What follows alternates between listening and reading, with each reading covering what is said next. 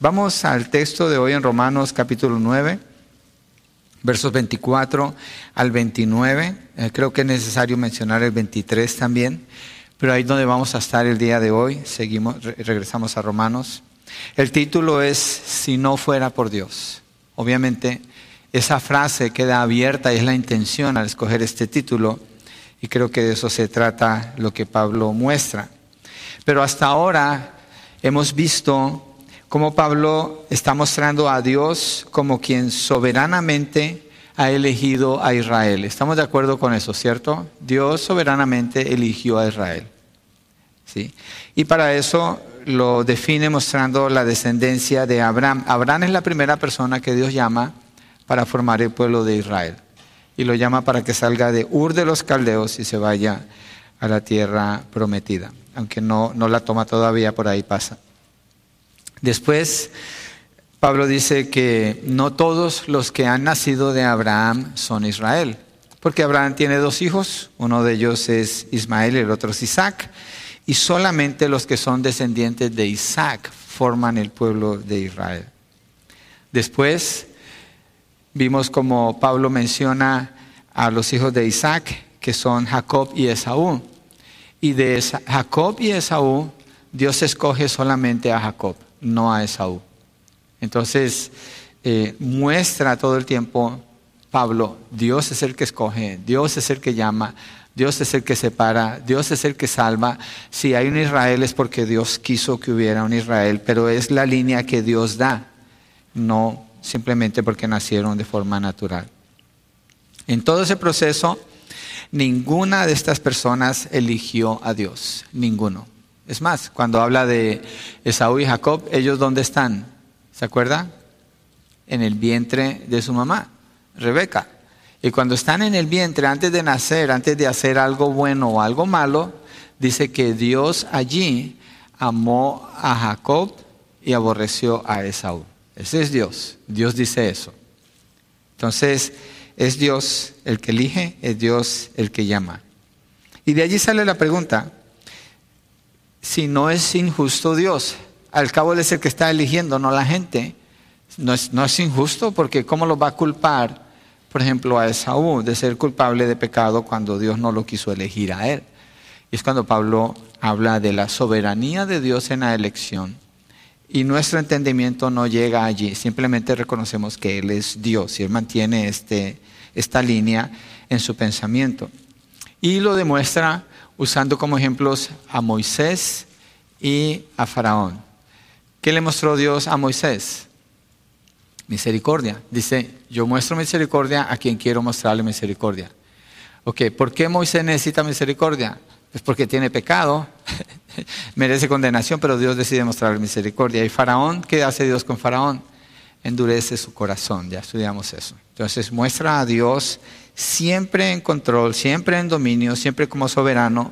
Él no depende de ninguna persona, no depende de ninguna circunstancia, no hay ningún mérito para ir delante de Él. Él es soberano en la salvación de las personas. ¿sí? Y él, él hace la elección como Él quiera. Ahora, esto, este es un paréntesis, no elimina la necesidad de evangelizar, porque Dios llama a las personas el llamado general y el llamado especial a través de su evangelización y la mía. Dios elige a las personas fuera de nosotros, fuera de ellos. Dios las elige desde la eternidad. Pero cuando Él las llama, el llamado es audible. Nosotros hablamos del Evangelio y los que han sido elegidos por Dios, ellos van a escuchar y van a venir en la fe. Nosotros no sabemos quiénes son, eso lo sabe Dios. Pero Él elige a los que salva y Pablo lo presenta como el alfarero y nosotros como el barro. De nuevo, hay un enfoque en la soberanía de Dios, en el gobierno de Dios. Después, ah, Pablo habla, estoy haciendo un resumen del capítulo 9, Pablo habla de cómo ha mostrado misericordia a Dios en los vasos de misericordia. ¿Y lo hizo para qué? Para mostrar su gloria. De nuevo, fíjense en esto. ¿Cómo Dios muestra su, gloria en los vasos de misericordia? Porque los vasos de misericordia, Él dice nosotros, los que hemos creído. ¿Qué crédito tenemos los que hemos creído? Nada, ninguno. ¿Por qué?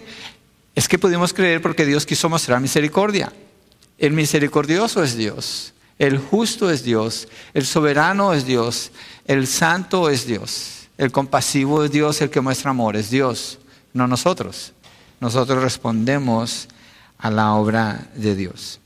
Y así sigue hablando Pablo y continúa aquí en los versos 24 hasta el 29 en esta sección, lo estoy dividiendo así, pero voy a leer desde el 23 y a explicar el 24 en Romanos 9. Dice, lo hizo para dar a conocer, esto es la misericordia de Dios, para dar a conocer las riquezas de su gloria sobre los vasos de misericordia que de antemano Él preparó para gloria, o sea, los eligió desde antes. Verso 24, es decir, nosotros, a quienes también llamó, no solo de entre los judíos, sino también de entre los gentiles. Entonces, dice que Dios llamó, ese es el verbo principal en esta frase. Dios llamó, Dios fue el que llamó, manteniendo así el enfoque de la obra de Dios, ¿sí? Y llamó no solo de entre los judíos, sino también de entre los gentiles. Pablo dice, nosotros, está hablando en general, no es la raza, no es la nacionalidad lo que hace una persona que Dios la llame o que pueda ser parte de la familia de Dios. El enfoque sigue siendo Dios, sin ninguna distinción. Es Dios el que llamó y es importante en el pensamiento del apóstol Pablo para demostrar aquí, acordémonos de algo, lo que Pablo está demostrando en el capítulo 9, 10 y 11 tiene que ver principalmente con quién? Con Israel. Por eso me quedé mirando a Israel para que miraran una clave. Con Israel. El pensamiento principal de todo esto que Pablo está mostrando tiene que ver con Israel, la nación escogida por Dios. ¿sí? Entonces, ah, Pablo muestra cómo Israel ha sido infiel con Dios, la nación lo ha rechazado a él, ha rechazado al Mesías, es obvio, eso está allí, Pablo lo muestra. Pero, fíjense en esto, aún siendo Israel tan duro con Dios, Dios le prometió a Israel redimirlos. Entonces el endurecimiento de Israel hacia Dios es parte del propósito de Dios con ellos. Y Pablo lo muestra, tendríamos que ir capítulo 10 y 11 para ver el pensamiento completo. Lo menciono mucho porque a veces se comete el error con estos textos de separar esa porción de los otros dos capítulos y se dicen cosas que el texto no está diciendo. Entonces necesitamos mantener eso en mente. Entonces, Pablo está mostrando eso y afirmando que siendo el pueblo escogido por Dios, eso no cambia la relación de Dios con Israel. No cambia para nada. Porque Dios no depende de las personas. Es lo que ha estado diciendo. ¿Por qué eligió a Moisés? ¿Por qué eligió a Jacob? ¿Por qué llamó a Abraham? No tiene que ver con la persona. ¿Tiene que ver con quién? Con Dios. Él es soberano. Por eso el título, si no fuera por Dios. ¿Quién pudiera ser salvo? Pensemos en esto. Si no fuera por Dios. El universalismo enseña que las personas todas se van a ir al cielo. Y otros pensamientos enseñan, si eres buena gente, te vas a ir al cielo. Todo eso es mentiras. Todo eso es falso. En ninguna parte dice eso en la Biblia, no existe. Las religiones se inventan esos pensamientos para calmar su conciencia, pero nunca llegan a Dios y terminan ¿dónde? En el infierno, creyendo algo falso.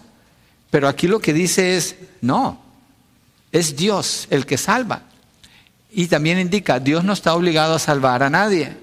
Y también indica, Dios no depende de la acción de una persona para salvarla, todo depende de Él.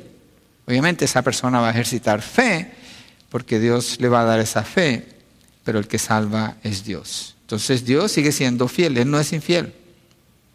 Y Pablo en esta porción usa dos profetas del Antiguo Testamento. Estos dos profetas hablaron de juicio sobre Israel. ¿Por qué? Porque fueron infieles con Dios. ¿Sí? Pero igual ambos profetas prometen que Dios va a restaurar a Israel. Están ambas partes. Entonces es interesante mirar por qué Pablo usa a estos dos profetas. Y una recomendación que le doy cuando usted lea su Biblia, como en estos textos, dice como Oseas dijo, dijo como Isaías dijo. Usted va a ese libro de Oseas, lee todo el libro de Oseas y trata de seguir cuál es el pensamiento en Oseas y por qué este escritor está refiriéndose a ese texto. Porque también cuando estaba trabajando en preparar este sermón, uso muchos comentaristas, tengo bastantes. Mi biblioteca tiene más o menos unos dos mil libros, tengo acceso a muchos comentarios. Entonces, cuando miro los comentarios y empiezo a leer, digo, no puedo usar este, no puedo usar este, no puedo usar este. Y son buenos comentaristas, no puedo usar este. ¿Por qué? Porque aquí, en este capítulo, separan lo que está diciendo del resto de los 9, 10 y 11. Entonces terminan diciendo algo que no es verdad de Israel y concluyen que Israel, aquí lo que indica es que Israel fue desechado por Dios. Pero dejemos que el texto hable. ¿Hacemos eso? Dejamos que el texto nos hable acerca de qué es lo que Dios dice de Israel. Entonces vamos a hacer eso. Pero antes de movernos allí a los profetas, quiero que miremos en Romanos 8, 28 al 30, cuando Pablo habla de la elección. Ya lo hemos visto antes. Pero quería mostrar otro texto para ver, cómo Pablo de esto lo que ha estado hablando. Y sabemos que para los que aman a Dios, todas las cosas cooperan para bien ¿Quiénes son los que aman a Dios? Aquí él mismo lo define. Esto es para los que son llamados conforme a su propósito, porque los que de antemano conoció también los predestinó a ser hechos conforme a la imagen de su Hijo, para que Él sea el primogénito entre muchos hermanos. Entonces está diciendo, ¿quiénes son los que aman a Dios? Los que Dios llamó. Dios los llamó, por eso ellos pueden amar a Dios. Todo va a orar bien para ellos. ¿Por qué? Porque Dios tiene un propósito en sus vidas. ¿Cuál es ese propósito? Amán iglesia, ya esto lo vimos. Y lo hemos repetido muchas veces. Aquí dice, hacer hechos conforme a la imagen de su Hijo para que Él sea primogénito entre muchos hermanos. De nuevo, ¿dónde, ¿dónde termina la frase aquí en la gloria de Dios? ¿Por qué? ser hechos conforme a la imagen de su Hijo es algo que glorifica a Dios. Y eso hace que Jesucristo, si lo pudiera decir así, sea el primogénito entre muchos hermanos. Sea el primero, el que tiene el derecho.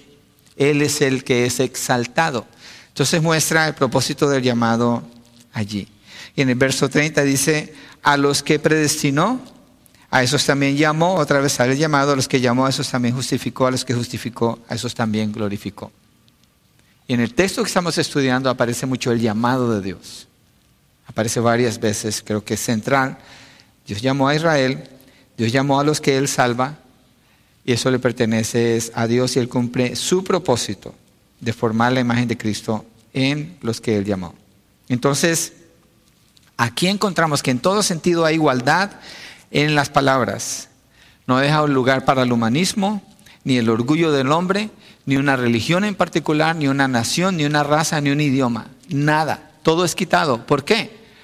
A los que Dios llamó. ¿Cómo podían ser llamados? Oh, ese está más bonito que aquel, esa está más bonita. no, son personas que Dios quiso elegir. ¿Basado en qué? En su propio carácter, su propia persona, su propio amor. ¿Habían hecho algo? No, ni siquiera habían nacido. Él los eligió. Entonces Pablo dice, en el capítulo 9, el texto que estamos mirando, es decir, nosotros, a quienes también llamó, verso 24, no solo entre los judíos, sino también de entre los gentiles. Entonces, el llamado de Dios es para todos. Y esto nosotros debemos pensar en esto. Si es para todos, ¿a quién debo evangelizar yo? Me estoy moviendo un poquito aquí en la aplicación, hoy en día. ¿A quién debemos evangelizar? a todos, vayan y hagan discípulos, ¿dónde? A todas las naciones. No importa dónde estemos, no importa dónde estemos. Hay esa prioridad de llevar el Evangelio porque de ahí Dios tiene gente que Él ha elegido y los elegidos van a responder. Entonces vamos y sembramos la palabra en sus corazones. ¿Qué otra cosa nos ayuda a esto cuando dice nosotros a quienes también llamó? No hay diferencia. No hay diferencia. No podemos decir, wow, esta persona, él sí tuvo fe. Y mira que él llegó primero con Dios. ¿Dónde estábamos todos nosotros? Nadie tiene crédito por conocer a Dios, nadie. Es Dios el que llamó. Entonces, ¿eso qué hace? Quita todas las diferencias entre nosotros y nos habilita para que podamos amarnos como el Señor dice que nos amemos, para que podamos ayudarnos, para que podamos laborar en edificarnos mutuamente. Ser parte del proceso, el propósito de Dios de formar la imagen de Cristo en nosotros, el carácter de Cristo. Entonces nos ayudamos mutuamente porque hay un solo propósito por el cual el Señor nos ha llamado glorificarlo a. Entonces nos servimos con mayor ahínco. ¿Saben qué es ahínco? Empeño, con mayor empeño, sabiendo que el carácter de Cristo es formado en cada uno y queremos ser parte de ese proceso. Entonces, el primer punto es ese. Dios llama a gentiles y a judíos.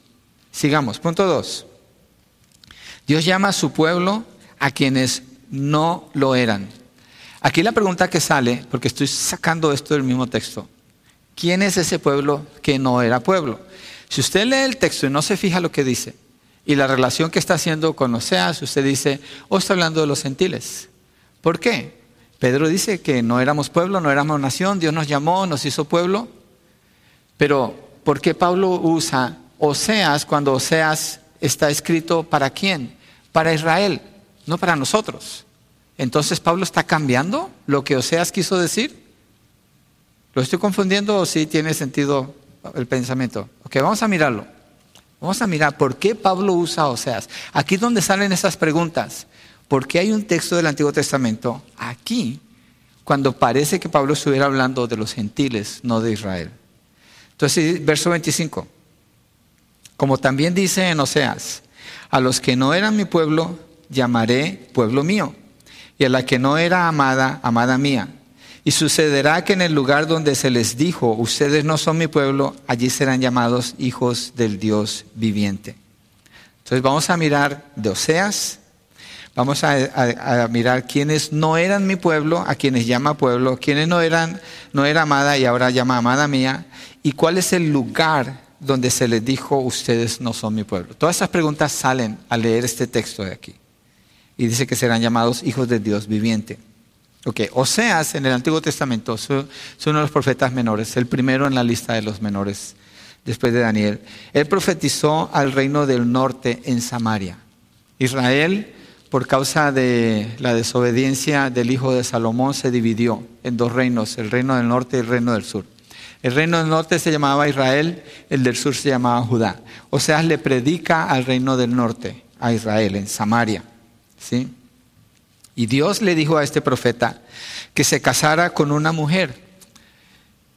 El texto dice que con una mujer adúltera, pero eso no quiere decir que ya e, ella era una adúltera. Lo que eso indica es que ella iba a hacerse una mujer adúltera. Dios está hablando del futuro, con Oseas, porque no coincide con las leyes de ellos, no coincide con, con el concepto de matrimonio, pero es algo que sucede. Entonces se casa con ella, tienen tres hijos y ella es infiel con él.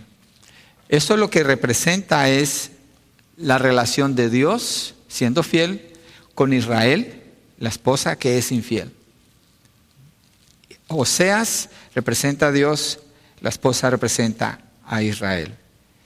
Entonces, eh, Oseas siempre es fiel con ella, siempre la rescata, siempre la trae consigo, siempre va por ella y ella siempre se muestra como una mujer infiel. Entonces, Oseas profetiza a, a Israel en el pueblo del norte cuando ellos están en medio de la prosperidad, han conquistado más terreno, están bien económicamente, pero espiritualmente están en una decadencia moral y espiritual. Se parece un poquito a Estados Unidos el día de un país muy próspero, con mucha abundancia material. Todavía, aunque nos quejemos de los precios de la gasolina, hay mucha abundancia y muchos ahora en diciembre van a pensar en comprar regalos y no pocos. O Black Friday, salir a comprar cosas que tal vez no necesitan, o sí, yo no sé. Pero el punto es, hay mucha abundancia. Materialmente hay mucha abundancia. Pero espiritualmente estamos en un declive como nación impresionante. Las leyes que hay, es impresionante. Entonces, yo leo Oseas y digo, wow, ellos no pensaban que otra nación los pudiera conquistar. Ellos no pensaban que pudieran ser derribados. Pero Él les dice que sí, porque ellos son infieles con Dios.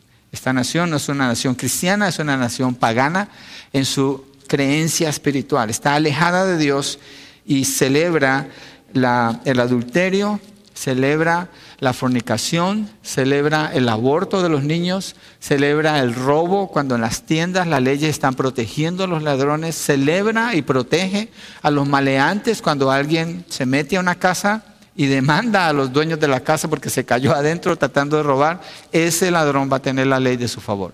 Entonces, es obvio que Oseas eh, representa en cierto sentido la condición en que nos encontramos nosotros.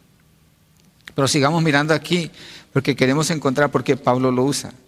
Entonces, Pablo habla del juicio de Dios contra su infidelidad.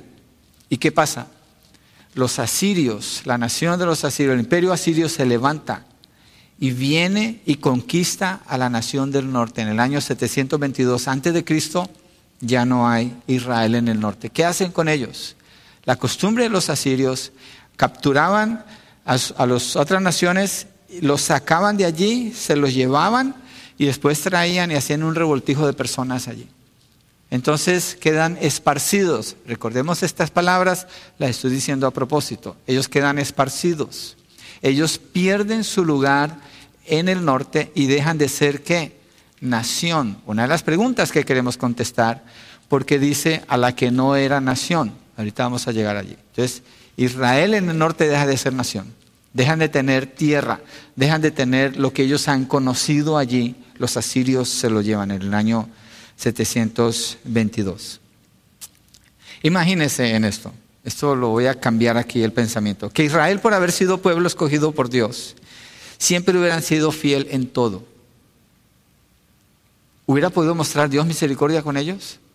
¿Hubiera podido mostrar Dios compasión con ellos? ¿Hubiera dependido de Dios elegirlos a ellos? No. Estaríamos diciendo, Israel, wow, yo admiro a la gente de Israel, pero entiendo que si Dios no los llama a salvación, se van a ir al infierno. Depende de Dios, no de ellos, no por ser Israel. Lo que admiro es, tienen las promesas, tienen los profetas, tienen la ley, tienen todo lo que Dios le ha dicho a esa nación. A ninguna otra nación Dios le ha hablado como Dios le ha hablado a Israel. A ninguna otra nación. Pero que ellos sean restaurados en el futuro no puede depender de ellos. Por, eso Pablo dijo, igual que nosotros, no, no solamente entre judíos, sino también de los gentiles. Es decir, nadie, ni siquiera Israel, tiene ningún derecho con Dios. Nadie. Entonces, Pablo sabe esta situación y sabe que la infidelidad de Israel con Dios no es incongruente o no está separada del plan de Dios. No está separada. Es parte del plan de Dios. Lo sabe muy bien. Por eso hace referencia a Oseas. Porque Pablo sabe eso. Otra cosa importantísima aquí. Los escritores del Nuevo Testamento hacen referencia a los escritores del Antiguo Testamento. Ellos usan la teología de los escritores del Antiguo Testamento, su enseñanza y la expanden un poquito más, pero nunca la cambian, nunca dicen algo que ese profeta no quiso decir. ¿Por qué digo esto? Porque Oseas, cuando profetiza del juicio de Dios sobre Israel, de la infidelidad de Israel contra Dios, Oseas entiende perfectamente lo que está diciendo. Oseas no está hablando sin entendimiento, Oseas sabe el Espíritu Santo le ha mostrado a él que diga eso. Entonces él sabe, él sabe con precisión lo que él está diciendo. Y Pablo no sobrepasa lo que Oseas dice. Pablo usa lo que Oseas dice y le da una aplicación que cabe ahora en el tiempo que le está escribiendo. Esto es muy importante. Cuando usted lee su Biblia, mantenga eso en mente. Eh, esto a mí me ha cambiado mi manera de leer la Biblia, me ha ayudado muchísimo. Entonces, Miremos lo que Dios promete a Israel, Oseas 2, 14 al 20. Vamos a Oseas. Si está por ahí por Daniel, después sigue Oseas, capítulo 2, 14 al 20. Acordémonos, Oseas, Dios le dice, cásate con esta mujer, va a ser adúltera. ¿Qué representa Oseas? Oseas es fiel, representa a Dios. Ella representa, ella es infiel, representa a Israel. Fidelidad, infidelidad. ¿Diríamos entonces que Dios se deshizo del pueblo de Israel porque fueron infieles? Si habláramos humanamente, sí. Pero si estamos hablando desde Dios, no. Por eso Pablo viene hablando así. Dios es soberano. Ahora miremos en medio de eso la promesa de Dios. O sea, 2.14 al 20. Por tanto, voy a seducirla, llevarla al desierto y hablarle al corazón. ¿De quién está hablando Dios? Refiriéndose a Gomer, la que representa a Israel. Entonces Dios actúa así con Israel. La voy a seducir, la voy a al desierto, le voy a hablar a su corazón. Está hablando de amor. Allí le daré sus viñas, el valle de Acor, por puerta de esperanza. Allí cantará como en los días de su juventud, como en el día en que subió de la tierra de Egipto. Sucederá en aquel día, declara el Señor, que me llamarás Ishi. Ishi significa esposo mío. Y, y no me llamará más Baali. Baali significa mi Señor. ¿Cuál es la diferencia entre mi Señor y esposo mío? Intimidad, amor, cercanía, una relación profunda. 17. Porque quitaré de su boca los nombres de los Baales y nunca más serán mencionados por sus nombres. Está hablando de una restauración espiritual. En aquel día haré también un pacto por ellos, con las bestias del campo, las aves del cielo, los reptiles de la tierra. Quitaré de la tierra el arco, la espada de la guerra. Está hablando de paz. Y haré que ellos duerman seguros. Esto es restauración. ¿De quién? De Israel. ¿Cuál parte de Israel? El reino del norte. Pero es que esas diez tribus quedaron esparcidas y se perdieron. No, Dios es fiel con ellos. Para Dios no hay problema con saber quiénes son ellos. ¿Qué más dice? Verso 19, te desposaré conmigo. ¿Para cuándo? Para siempre. Dios le está hablando a la nación de Israel con amor, con cariño como un esposo que cuida a su esposa, que la seduce o la gana en amor y en cariño hacia él. Te desposaré conmigo para siempre. Sí, te desposaré conmigo en justicia y en derecho, en misericordia y en compasión. Te desposaré conmigo en fidelidad y tú conocerás al Señor. Alguien, por favor, hunde un botón de ese pad y es todo lo que hay que hacer, cualquier botón. Entonces, lo que está diciendo aquí, lo que está diciendo aquí, es para siempre. Está hablando de seguridad, está hablando de un amor que no cambia de parte de Dios. Piensen en esto, piensen en esto. Dios por medio de Oseas, ¿a quién le está hablando? A Israel, ¿estamos de acuerdo? Si llegamos al Nuevo Testamento, y decimos que Pablo está usando Oseas para decir, no, es que no era Israel, porque dice que no eran su pueblo, entonces está hablando de los gentiles, lo cual indica que esa promesa no era para Israel, era para los gentiles. ¿Qué diríamos de Dios si concluimos eso? ¿Que es un mentiroso? ¿Que le hizo creer a Israel algo que él no estaba dispuesto a hacer? Por tanto, no pudiéramos confiar en ese Dios. Yo no pudiera confiar en ese Dios. Causaría desconfianza en mi corazón. Cuando dice, todo obra para bien, ¿de veras? Pero si no le cumplió a Israel, ¿por qué le dijo eso? Es lo que dice el texto. Yo estoy dejando que el texto hable. Entonces, así como Oseas fue fiel con Gomer, que es la, la, esposa de él en ese libro, Dios lo es con Israel. ¿Gomer fue fiel con, con Oseas? No. ¿Israel fue fiel con Dios? No. Dios sí es fiel con Israel. Y hace su promesa no basado en la obediencia o desobediencia de ellos, sino en su fidelidad, porque Él es fiel. Dios no va a cambiar. Dios no va a cambiar.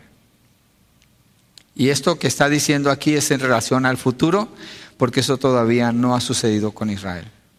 Y ese futuro no está hablando de nosotros, está hablando de Israel. El texto está hablando de Israel. Sigamos con el texto base que estamos usando en Romanos 9. Hay otra parte. Entonces lo primero es, está hablando de Israel. Pablo usa un texto en Oseas que Dios le habla a Israel. Ahora eh, viene la pregunta, a los que no eran mi pueblo llamaré pueblo mío, que ya lo expliqué. ¿Cómo es que no eran pueblo de Dios? Porque estaban esparcidos.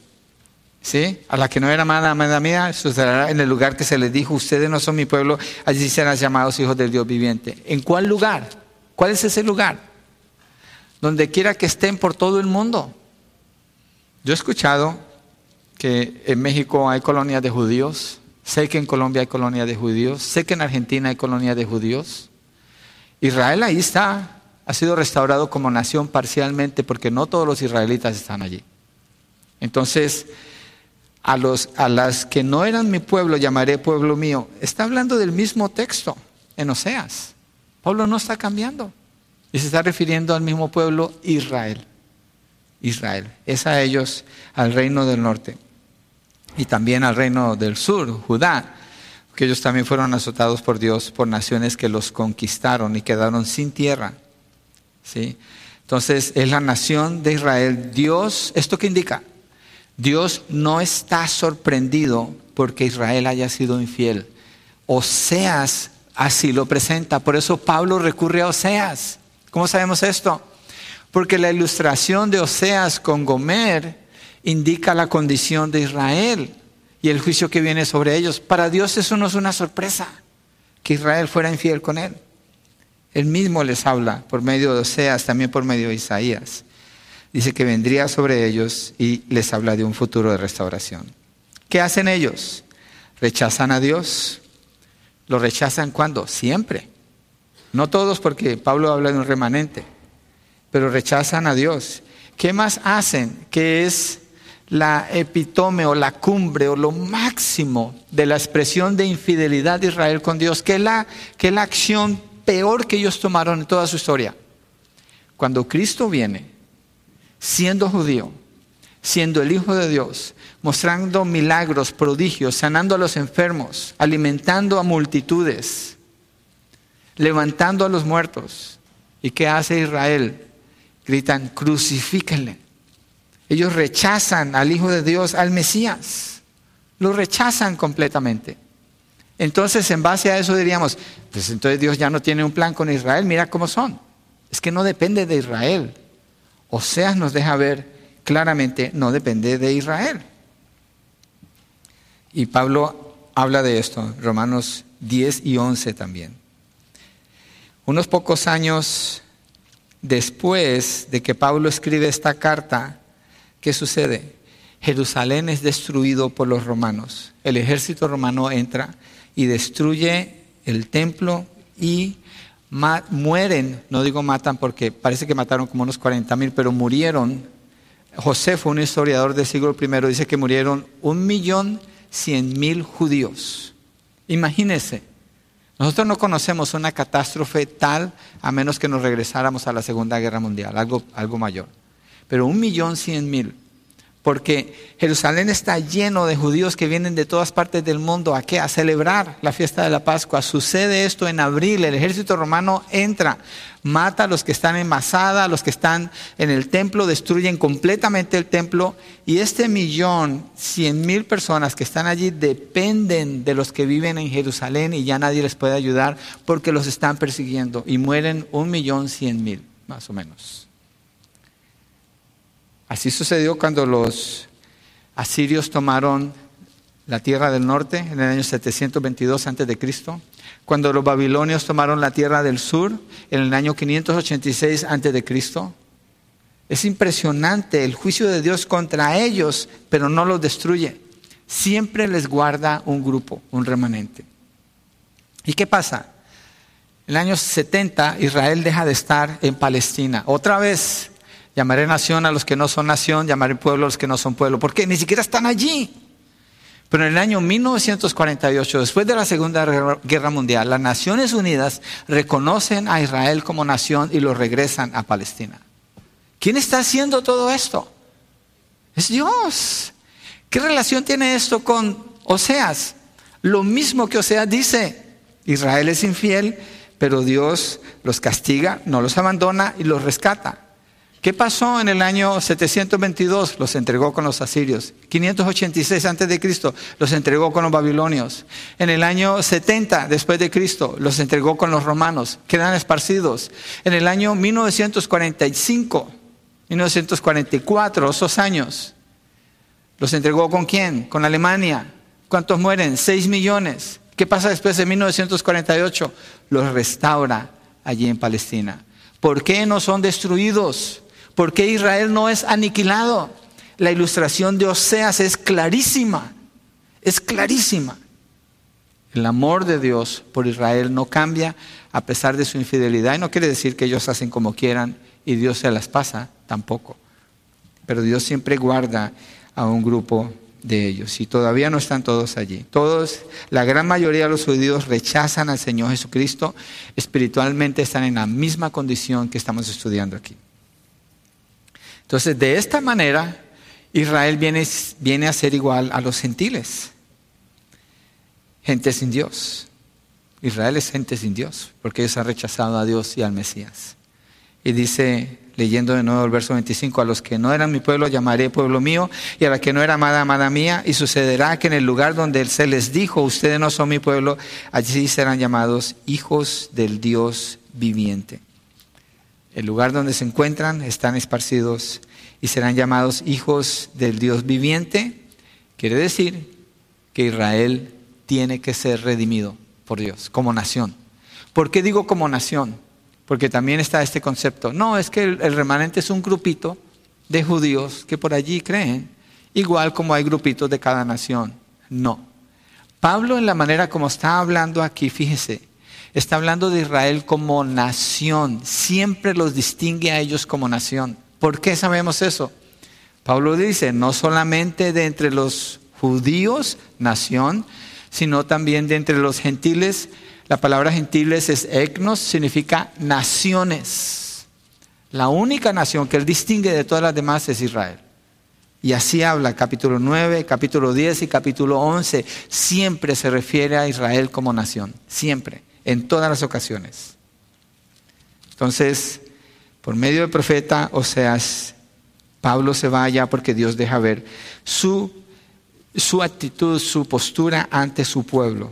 Y Pablo está usando de manera perfecta el sentido que Oseas le dio a la profecía. Pablo no está cambiando nada. Cuidado con eso. Cuidado con eso. Preste atención a esto. El Nuevo Testamento no reinterpreta el Antiguo Testamento.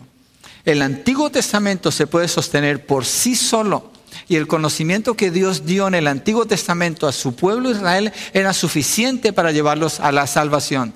Acuérdense, uno de mis personajes favoritos, ¿quién es? Lucas capítulo 2, Simeón.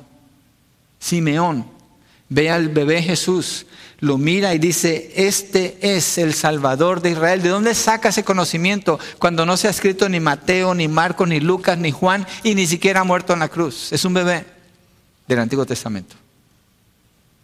Y él habla de la promesa de Dios con quién? Con Israel. Simeón hace eso en Lucas capítulo 2. Entonces el Nuevo Testamento no reinterpreta el Antiguo. El Antiguo se puede sostener sin el Nuevo. El Nuevo lo que hace es que expande más el conocimiento porque Cristo viene. Pero los que profetizaron en el Antiguo Testamento, ellos saben y entienden perfectamente lo que Dios les dio a conocer. Lo que no pueden ver es quién es y cuándo es. Eso es del futuro, nadie puede ver eso. Entonces, concluimos que Israel está dentro del plan de Dios. ¿Estamos de acuerdo?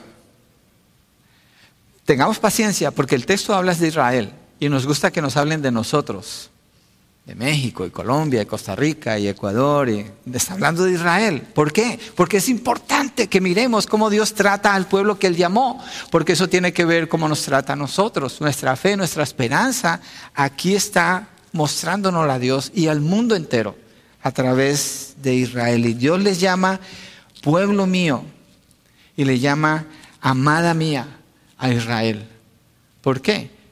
Están esparcidos, están como rechazados, como olvidados por Dios, pero Él los restaura. Todo esto está desde el libro de Oseas. ¿Qué quiere decir? Dios sabe que esto va a pasar. Dios lo predice. Dios dice, ustedes me van a rechazar, ustedes van a matar a mi hijo, pero igual lo voy a rescatar porque depende de la misericordia de Dios, al final el que es glorificado es Dios, porque no depende de Israel. Dios es fiel. Dios es soberano en todo lo que ha afirmado y declarado. Y Dios siempre cumple su palabra y el plan que Él diseñó está vigente con su pueblo Israel. La salvación de ellos no depende para nada de ellos mismos, depende de Dios, porque Dios es el que muestra misericordia de quién? de quien Él quiere mostrar misericordia. Todo el capítulo está construyendo ese pensamiento, Pablo, para mostrar esto. Entonces Dios llama a gentiles y judíos y Dios llama a su pueblo a quienes no lo eran. Tercero, ese es el último punto. Yo sé que ya quieren comer el pavo y sentarnos a platicar y el cafecito. Ojalá que haya cafecito hoy porque últimamente no ha habido, como Israel dice, veo todos los colores pero no café. Tercero, si no fuera por Dios, nadie sería salvo. Aquí estoy completando el título del mensaje. Si no fuera por Dios, nadie sería salvo. Verso 27. Qué interesante. ¿A quién usó Pablo primero? A Oseas. Ahora va a usar otro profeta, un profeta mayor. Verso 27. Isaías también exclama en cuanto a Israel, antes de entrar en la profecía. Cuando dice que Isaías exclama, en griego, yo estaba estudiando esta palabra exclama, porque nosotros decimos exclama, pues hizo un énfasis, ¿cierto? Esa palabra viene de la palabra crasó, con K, crasó, y significa clamar. Y cuando leí el significado, parece que viene, es una onomatopeya. Onomatopeya es como cuando usted dice pío, pío, pío, es una onomatopeya. No dicen más que el sonido que hacen los pollos, pero indica que es eso. Parece que este es el sonido de los cuervos, lo que significa esta palabra crasó. Entonces cuando dice que Isaías también exclama o Isaías también crasó, está hablando de un gemir, porque una persona no habla como un cuervo. Está hablando de un gemir, está hablando de un lamento profundo, un llanto en el corazón de Isaías al ver la condición de Israel frente a su Dios que es fiel con ellos. Isaías está lamentando esa situación y habla de una manera extrema aquí, dejando saber un corazón muy herido, muy dolido por la condición de Israel. ¿Cuál es la condición de Israel? Mire, cuando Dios llamó a Israel de Egipto, ¿cuántos israelitas eran? Eran aproximadamente un millón y medio de personas. Un millón y medio de personas. Son llevados a la tierra prometida, Canaán desobedecen a Dios, se, tuercen con los Baales, que son otros dioses, son infieles con el Señor. Dios llama a los asirios, se lleva a los del norte, trae Babilonia, se lleva a los del sur. Viene el tiempo de regresar del exilio, en el tiempo de Daniel, Daniel habla de eso para regresar a la tierra prometida. ¿Cuántas personas creen ustedes que regresaron? Salieron un millón y medio. Si usted lee en el libro de Esdras, en el capítulo 2, dice que 42.360 personas regresaron. Estamos hablando de un millón y medio que salieron. Estuvieron muchos años allí. Ellos crecieron mucho más como nación. Solamente 42.000 regresan a la tierra prometida. Entonces vemos la infidelidad de Israel con Dios es algo supremamente alto, supremamente alto. Y nosotros tenemos que tomar nota de allí. Ser infieles con Dios tiene un precio muy alto. Nadie se burla de Dios. Nadie puede pretender tener una relación con Dios y burlarse de Dios. No existe tal persona que pueda salirse con la, suya delante de Dios. Dios trae juicio, Dios trae castigo. Y tenemos que tener, relacionarnos con Dios con temor. Esto también nos enseña eso a nosotros. Tener temor de Dios. Ser obedientes con Él. Ser santos como nos llama a ser santos. Israel se aleja de lo que Dios le dice que haga. Y dice Isaías, aunque el número, estoy leyendo desde Romanos la profecía de Isaías, aunque el número, verso 27, de los hijos de Israel sea como la arena del mar, solo el remanente será salvo. ¿Tiene sentido la historia de Israel? De un millón y medio a cuarenta mil, cuarenta y dos mil. Ese es un remanente. Y usted lee la historia cuando ese remanente regresa allí a Palestina viene Esdras y viene Nehemías. Dice que Nehemías en una de esas les arranca las barbas a ellos. Literalmente dice, les arranca las barbas. ¿Por qué? Porque están esclavizando a sus propios hermanos. Y porque han dado lugar a Tobías, que es un enemigo de Israel, para que viva dentro del templo. Es una nación que necesita constantemente dirección. Nosotros no, no, no, nosotros no somos así, nosotros sabemos bien y andamos bien con Dios. necesitamos ser recordados todo el tiempo. ¿Cuál es la diferencia? La única diferencia, bueno, no hay ninguna diferencia, más bien pudiera decir lo mismo es que Dios es siempre fiel. Y continúa haciendo referencia a Isaías allí en, el verso 28, se está refiriendo, no vamos a Isaías todavía, pero se refiere a Isaías 10, 23. Verso 28 dice, porque el Señor ejecutará su palabra sobre la tierra cabalmente con brevedad. Esto está hablando del juicio del Señor. Reina Valera creo que habla de juicio en lugar de cabalmente. Pero la traducción correcta es cabalmente, pero la referencia sí es al juicio. ¿Sí? Entonces, habla de un juicio que viene pronto. ¿Cuál es ese juicio? Asiria sobre Israel, año 722 a.C. Babilonia sobre Judá, año 586 a.C. Los romanos sobre Israel, año 70 después de Cristo. Y seguimos, aunque aquí no está, pero en la historia, Alemania contra Israel, año 1940 y... ¿Cuándo empezó esa guerra? ¿41? ¿Cuántos estaban allí? Por eso no nos acordamos de la fecha, pero fue en los 40 cuando sucede eso. El juicio de Dios es próximo sobre la desobediencia de Israel, pero no la destrucción de Israel, porque ahí están todavía. Entonces la profecía de Isaías también es consistente cuando Pablo la usa.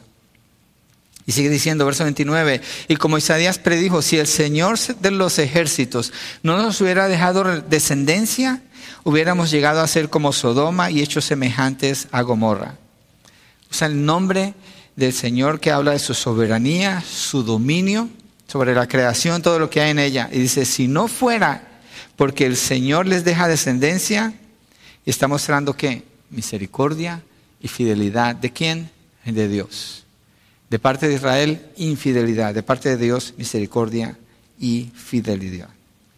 No es sorpresa para él, porque el texto está diciendo igual en Isaías. No es sorpresa para Dios que Israel iba a hacer esto. No lo es. Es parte del plan de Dios que Israel haya sido infiel con Dios no desvió a Israel de su plan, ni tuvo que cambiar la ruta y decir, oh, no, no, no, yo les dije a ustedes, pero mire, mejores con los gentiles, estos sí son obedientes, estos sí son ah, de corazón suave, ellos en todo me hacen caso, entonces ellos son, todas las promesas son para ellos, no para Israel. No tiene sentido que Pablo esté usando estas profecías para demostrar que para Dios no es promesa lo que está pasando y para demostrar que Dios no ha cambiado su plan. De no ser así, si no fuera por Dios, hubiéramos llegado a ser como Sodoma y hechos semejantes a, a Gomorra. Tanto los judíos como los gentiles es igual para todos. De toda la humanidad, ¿cuál de las naciones, por ejemplo, que nosotros representamos aquí, tendría derecho para que Dios salve a alguno de allí? Mas sin embargo ha salvado. Tiene un remanente en toda la tierra, en todo lugar. Igual con Israel, es por Dios. Si no fuera por Dios, ¿qué hubiera pasado con la humanidad? Sodoma y Gomorra son la ilustración que está usando el apóstol Pablo aquí, refiriéndose a lo que dice Isaías. ¿Qué pasó con Sodoma y Gomorra? Dos ciudades perversas, principalmente con el pecado de la homosexualidad. ¿Y qué hace Dios? Dice el texto, sin intervención de mano humana, fueron destruidos en su totalidad y nunca nadie más se levantará a vivir en estos lugares. Así es hasta el día de hoy. Así es hasta el día de hoy. Aniquilados completamente. Esa es una ilustración del juicio de Dios que merece quién? No solamente Sodoma y Gomorra, toda la tierra, toda la humanidad. ¿Cómo sabemos que esto es verdad? Dios ya lo hizo. Acuérdese, los asirios en el norte contra Israel, los babilonios contra Judá, los romanos contra Israel, los alemanes contra Israel, donde quiera que estaban, expandidos. Y el resultado, Dios los trae de regreso, porque si no fuera por Dios, no existiría ningún judío. Si no fuera por Dios, ninguno de nosotros tuviéramos la oportunidad de todavía creer en Dios y tener el perdón de nuestros pecados en Cristo Jesús si no fuera por Dios. Si fuera por nosotros, ya hubiéramos acarreado el juicio y la destrucción que Dios promete sobre los que son infieles. Entonces, el que recibe la gloria es Dios. Verso 28, porque el Señor ejecutará su palabra sobre la tierra cabalmente con brevedad. Este juicio ya fue mostrado, como lo acabamos de decir. Es una ilustración de lo que viene sobre la tierra. Vamos a Hechos 17:31. Este lo vimos la semana pasada y quería usarlo como referencia hoy, cuando Pablo predica en el Areópago. Hechos 17:31. Si se regresa un poquito, ahí lo va a encontrar en su Biblia. Dice así, porque Él, hablando de Dios, ha establecido un día, una pausa aquí, Acuérdese lo que Dios dice en Oseas, lo que dice en Isaías. Dios establece restaurar a su pueblo. Dios lo demuestra teniéndolos todavía como nación. Esto es verídico, tenemos la evidencia. No pensemos que esto no vaya a suceder. Sí va a suceder, porque Él ha establecido un día en el cual juzgará al mundo en justicia. ¿En base a qué Dios va a juzgar al mundo? En base a su ley. ¿Qué dice su ley?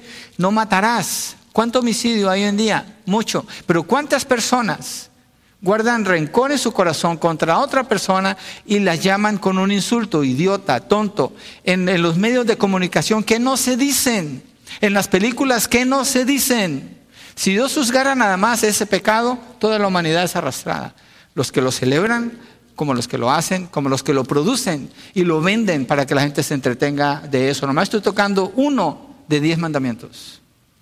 Toda la humanidad está bajo el juicio de Dios y Dios estableció ese día.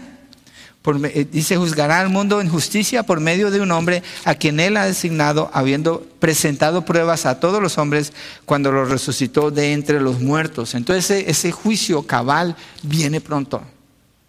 Es inminente sobre la humanidad y lo ha sido sobre Israel, que es el ejemplo que Dios nos muestra. Pablo escribe en 1 Corintios, estas cosas sucedieron. ¿A quién? A Israel. ¿Para qué? Para servir como ejemplo. ¿Para quiénes? Para nosotros, para que no hagamos lo mismo, para que nos acordemos de Dios como Él es. Mire Apocalipsis 19, 11, donde esto ya sucede, donde esto está en el, este es del futuro, pero aquí está sucediendo esto. Aquí nos expandimos a la humanidad. Ya nos salimos de Israel y nos fuimos a la humanidad, porque Dios usa a Israel para mostrarle a la humanidad quién es Él y cómo es Él.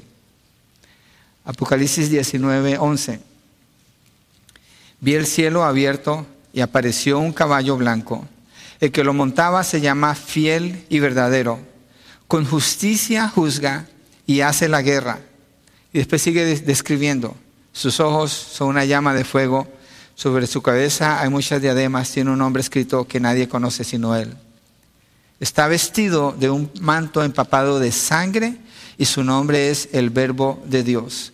Los ejércitos que están en los cielos vestidos de lino fino, blanco y limpio, los seguían sobre los caballos blancos. De su boca sale una espada afilada para herir con ella a las naciones y las regirá con vara de hierro.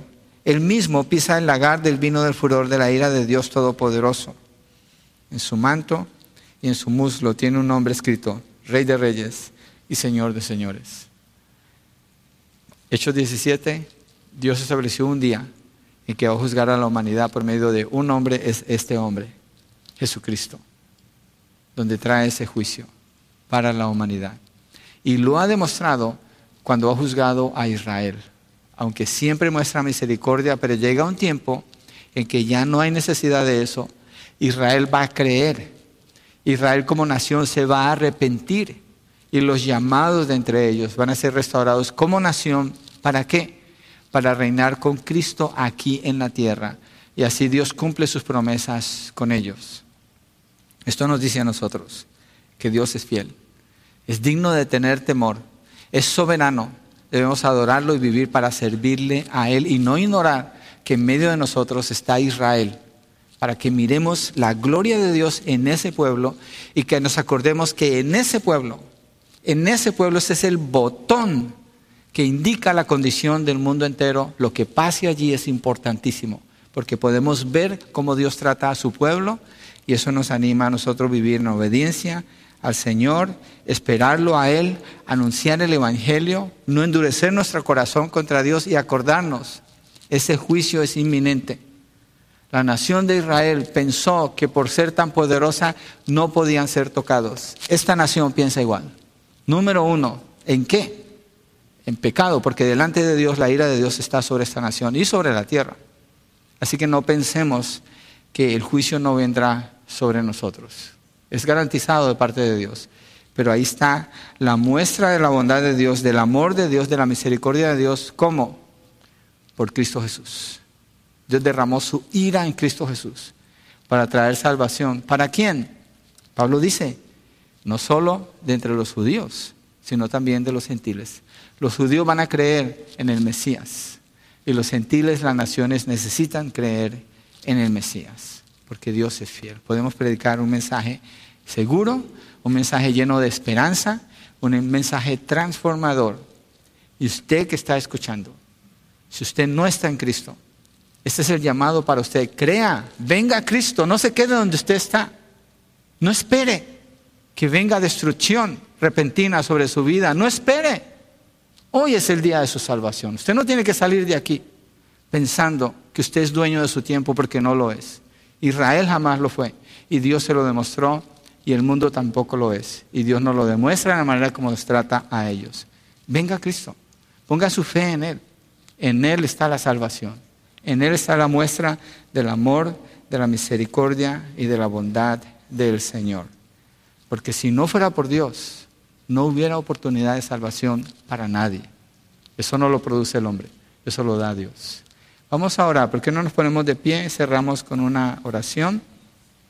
Considere lo que hemos escuchado hoy, considérelo, piense en esto. Si usted no está en Cristo, venga a Cristo. Si usted está en Cristo, tenga temor de Dios.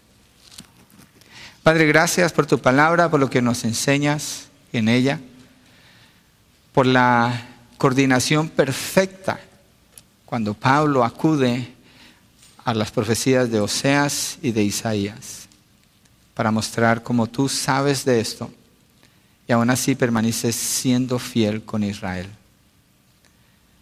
Y esto nos muestra quién eres tú y cómo tú te relacionas con los que, con los que tú llamas, Señor. Gracias por esa seguridad, por esa garantía que tenemos, que encontramos allí, y por la libertad que ahora tenemos para anunciar el Evangelio de la salvación a los gentiles, a las personas que conocemos, a nuestros vecinos, familiares, compañeros de trabajo, donde quiera que estemos, Señor. Úsanos para llevar el mensaje y para advertir. Viene un juicio no sabemos ni el día ni la hora, pero ese juicio viene.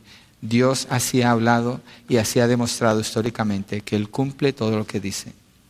Y Él no quiere que las personas perezcan, sino que vengan a, Él, para que tenga una relación con Él como un esposo fiel que Él es. Padre, gracias. Te bendecimos, Señor.